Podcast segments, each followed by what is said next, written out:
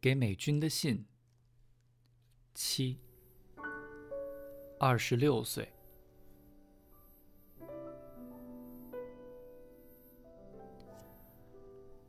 那一年，耶诞节那种像奶油蛋糕过度甜腻的气氛充满在空气里。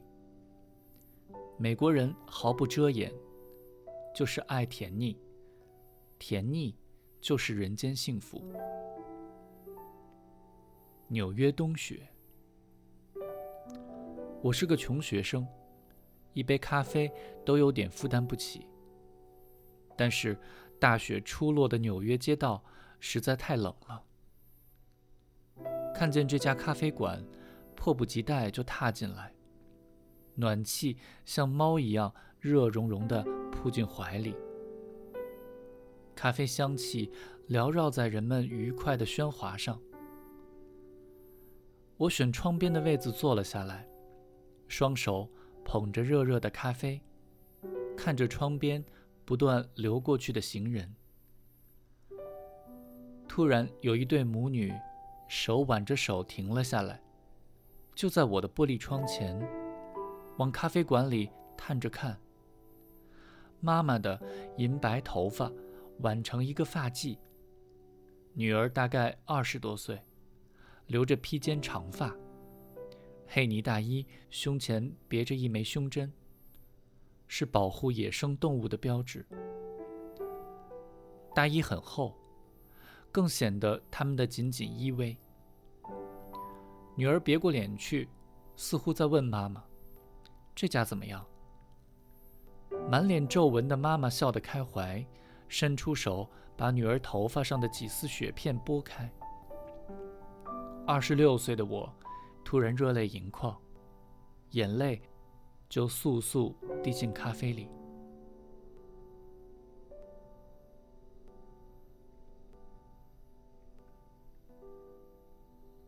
在我们的文化里，哪里有母女专属时间这个概念？这个社会向来谈的都是我们要给孩子相处的品质时间，陪伴孩子长大。什么人谈过我们要给父母品质时间？陪伴他们老去。我在纽约咖啡馆里坐着的时候，美军，你正在高雄鹿竹的乡下养猪。女儿出国深造，两个弟弟大学还没毕业。你们仍然在劳动，为了下一代的教育。离开纽约咖啡馆。路上积雪已经到脚踝，湿淋淋的雪如同沙冰稀泥，沾了整个皮靴。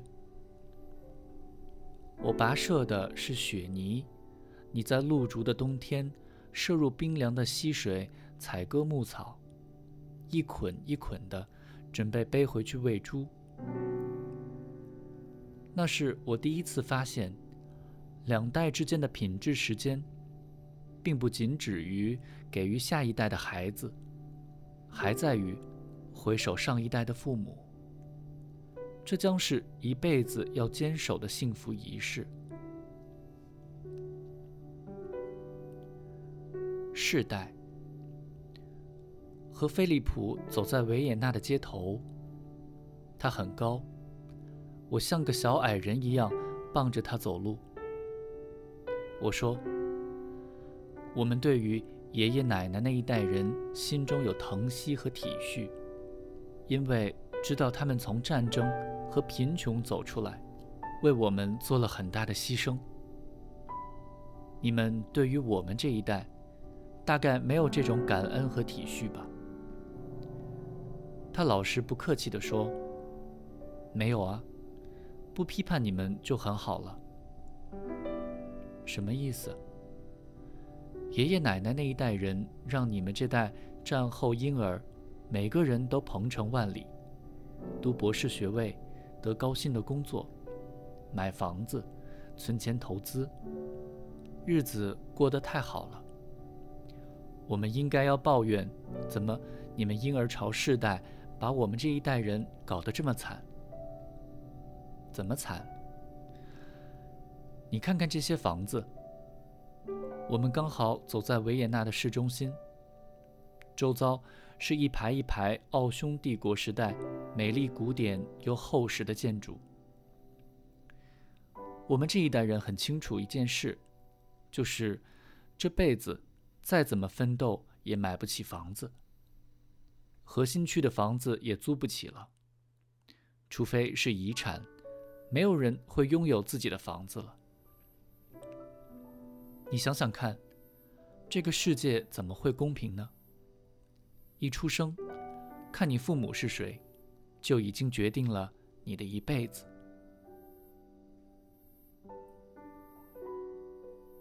气球。突然有歌声从公园的方向传来，穿越密密实实的白杨树林，我们就跟着歌声的牵引而走。踏进公园，迎面而来竟是奥地利共产党的巨大旗帜，到处是标语：“让富人付出代价，我有权要求生活无虞，开放移民。”不要开放资本。再往前走，就是嘉年华式的摊位区。安纳奇无政府主义者的摊位旁边是卖啤酒和香肠的小车。一辆破脚踏车上挂着一件白恤衫。通常在观光景点会看到上面印着切格瓦拉的头像，这一件竟然印的是托洛斯基。观光客可认不得。一个扎马尾的女人塞给我一个小册子，小册封面是毛泽东的剪影。德文写着：“纪念毛泽东逝世四十周年，纪念文革五十周年。”让我们团结在毛泽东的思想领导下。打开来，两页满满的德文为文革辩护。原来。我们到了毛派分子的摊位了。守摊位的人坐在书报摊后面。奥地利人为文革辩护，纪念毛。菲利普小声地说：“大概全欧洲的毛派都在这里了吧？”原来，这是奥地利共产党机关报《人民之声》主办的年度盛会，是一个左派嘉年华。小孩嬉闹着溜滑梯，老头在长凳上打盹，女人围着古巴的摊位跳拉丁舞，抖动着身上一圈一圈的肉。大肚的男人在喝一杯一公升的冒泡泡啤酒。但是更多的人躺在草地上闭眼晒太阳。女歌手抱着吉他唱歌。歌声沙哑慵懒，一个披头散发、裤子破洞的中年嬉皮忘我的赤脚跳舞。秋色树叶金属鳞片似的在风中翻转。一只断了线的气球突然窜高飞起。美军，你一辈子念念不忘美丽的新安江。我后来知道。真正让你念念不忘的，其实是自己失去了的青春情怀。青春情怀怎么可能说清楚呢？那就说一条江吧。这些紧紧拥抱左的人们，不见得知道自己真正怀想的是什么。断了线的气球，不知飘向何方。只知道，他永远回不来了。草地上，我们躺在草地上，看着白杨树梢的叶子翻飞。女歌手抱着吉他悠悠唱着。你喜欢她的歌吗？还好。还好是什么意思？菲利普想了想，说：“还好的意思就是，甜甜的，不讨厌。但是听过就忘记了。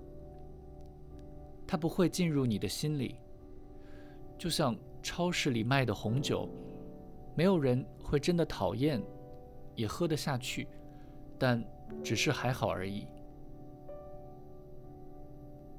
那你认为好的音乐必须怎样？有点刺，有点怪，有点令你惊奇，可能令你不安。总而言之，不是咖啡加糖滑下喉咙。我知道你的意思。诗人波迪莱尔的说法是：美一定得有怪的成分，不是作怪。而是创造一种不同寻常的陌生感。妈，你听过涂鸦艺术家 Banksy 吗？他问。听过。我喜欢他的风格。他是这么说的：“Art should comfort the disturbed, and disturb the comfortable。”嗯，精彩。艺术必须给不安的人带来安适，给安适的人带来不安。台上的乐团结束了，下一个乐团准备上场。跳舞的嬉皮躺在草地上睡着了。我问飞：“你会想做艺术家吗？”他摇头，一点也不想。为何？创作者会创作，都是因为心灵深处有一种黑暗、不平衡、痛苦，不能不吐出来。吐出来就是作品。没有痛苦就没有创作。我干嘛要做艺术家？我宁可我的人生平衡、快乐。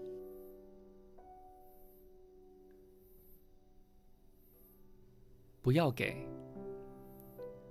不要，飞说：“真的不要。”我的手就停顿在口袋里，拿着一张钞票的手。那个小男孩大概十岁大，站立在距离我们的露天餐桌五米之处。欧洲的夏天，根本就是一场极尽挥霍的部落庆典。为了狂欢，火炬不灭，天。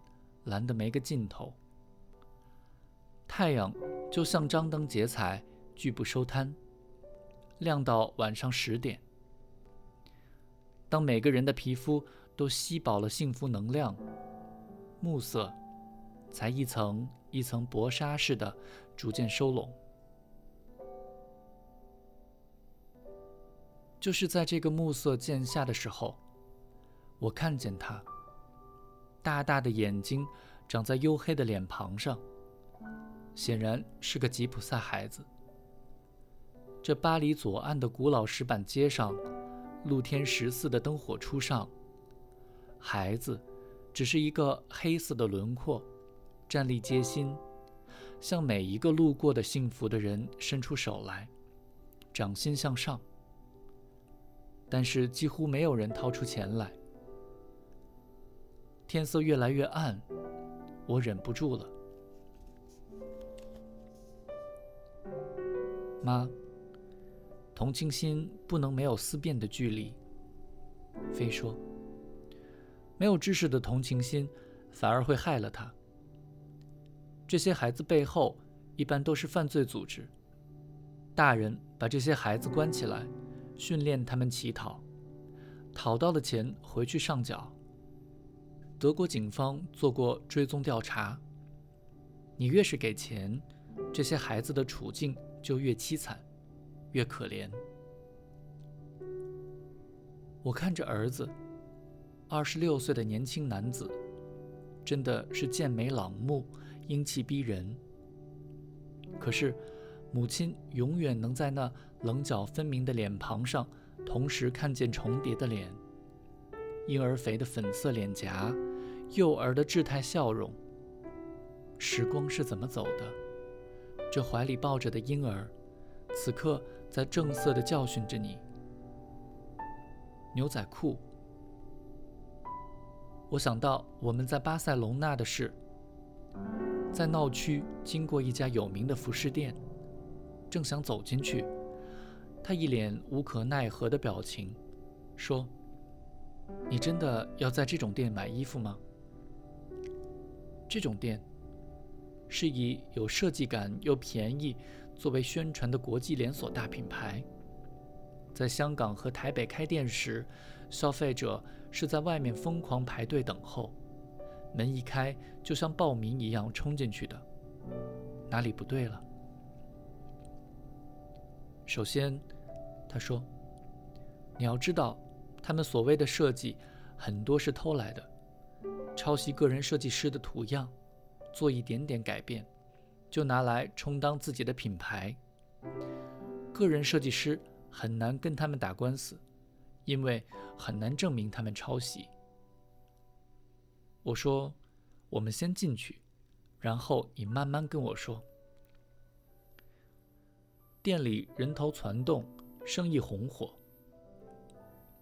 经过一圈满挂牛仔裤的架子，他说：“你看，七点九九欧元一条牛仔裤。妈，你要想到廉价的幕后是什么？生产一条洗白牛仔裤要用掉八千公升的水。”三公斤的化学物，四百兆焦耳的能量，还有廉价到这个程度，你可以想象厂商给东莞工人的工资有多低吗？我连兆焦耳是什么都不知道。好，他跟我解释，兆焦耳是一个热值单位，就是 mega joule。我拿出手机当场查找。得知中文叫做赵焦耳。什么叫赵焦耳？他耐心地说：“一个焦耳是用一个牛顿力把一公斤物体移动一公尺所需要的能量。”我就不好意思再问什么叫牛顿力了。我停下脚步，回头看他，说：“你不进这种店买衣服？”我不，他说。凡是便宜的不合理的东西，我都不买，因为不合理的便宜代表在你看不见的地方有人被剥削。我不认为我应该支持。我走出服饰店的样子，可能像一只刚刚被训斥的老狗，眼睛低垂看着自己弄脏的爪子。我们没入流动的人潮里，远处教堂的钟声当当响起。惊起一群白鸽展翅。大概走了一段路之后，我停下来，说：“飞，告诉我，难道你在买任何一个东西之前，都先去了解这个东西的生产链履历，然后才决定买不买？没那么道德啦，但是能做就尽量啊。”他轻快地说：“当然。”不可能每一件东西都去做功课，太累了。但是我觉得，要让这个世界更合理、更公平，是每个人的义务啊！你不觉得吗？飞，是你特别，还是你的朋友们也都这样？他点头。我的朋友大多会这么想的。譬如说，昨天史蒂芬还聊到。他最近买了几张股票，是一个法国军火企业的股票，因为投资报酬率很不错。但是他觉得有点不安，说这个企业有跟中东地区买卖军火，买他的股票等于间接资助了战争，是不是不太道德？在美丽的喷泉旁边坐下来，咖啡送到时。我伸手拿糖，儿子用揶揄的眼睛看着我，笑着说：“真的要糖吗？”我的手停格在半空中，然后带着革命精神说：“要。”多瑙河，多瑙河其实不是蓝色的。晴空万里时，河面碎金闪烁。是奢华无度的流动黄金大展。白云卷动时，河水忽静忽动，光影穿梭，千万细纹在雕刻一种深到灵魂里去的透明。我们母子并肩，坐在芦苇摆荡的河岸，安静地看白杨树斑驳的黄叶飘落水面，看行云迅疾，流水无声。此刻，他二十六岁，我六十四岁。他做了我当年该做、未做的事。